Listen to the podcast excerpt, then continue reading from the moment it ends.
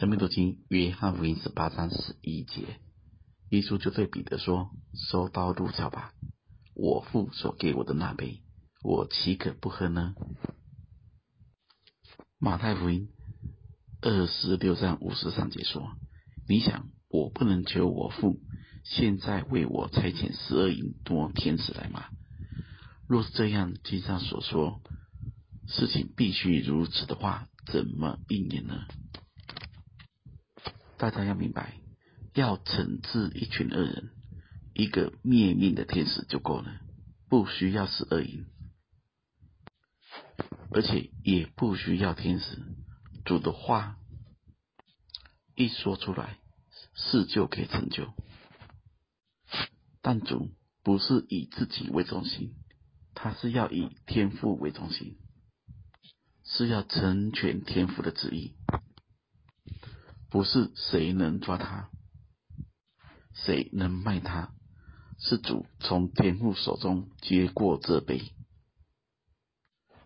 彼得的问题是，他用天然人的爱，想要保护主，替主做点什么？大家一定要明白，要达到神的旨意，要用神的方法，不要用错误的动机。不要用情欲，不要用肉体，不要用血气。主不是不能救他自己，而是不肯违背天父的旨意。这一杯是必然要喝的。大家想，乌撒是好心的，他看见约柜要掉下来，伸手去扶他，结果被击杀了。大家要明白，肉体的手不能成就神的旨意。既是约柜，神自然有保全的办法。都不要用我们的俗手去干预神的事。比如说，当一个人遇到了苦难，在我们都不清楚神的带领之下，不要跑在神的面前。就轻易的去挪开人的难处。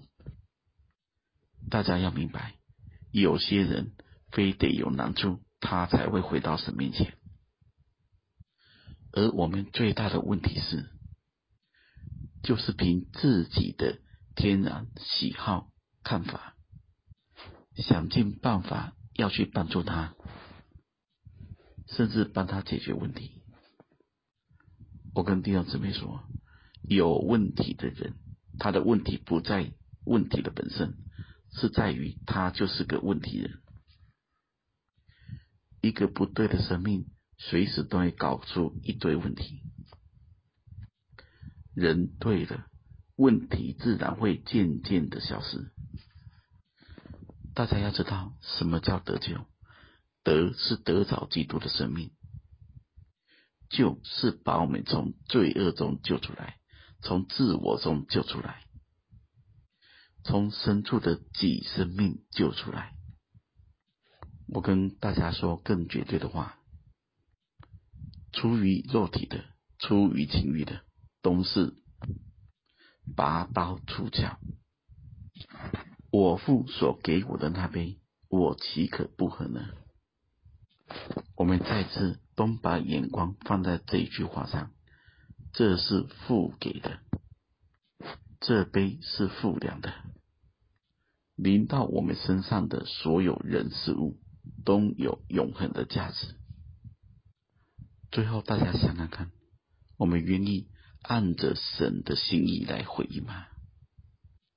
这杯我们喝或不喝呢？愿神赐福大家。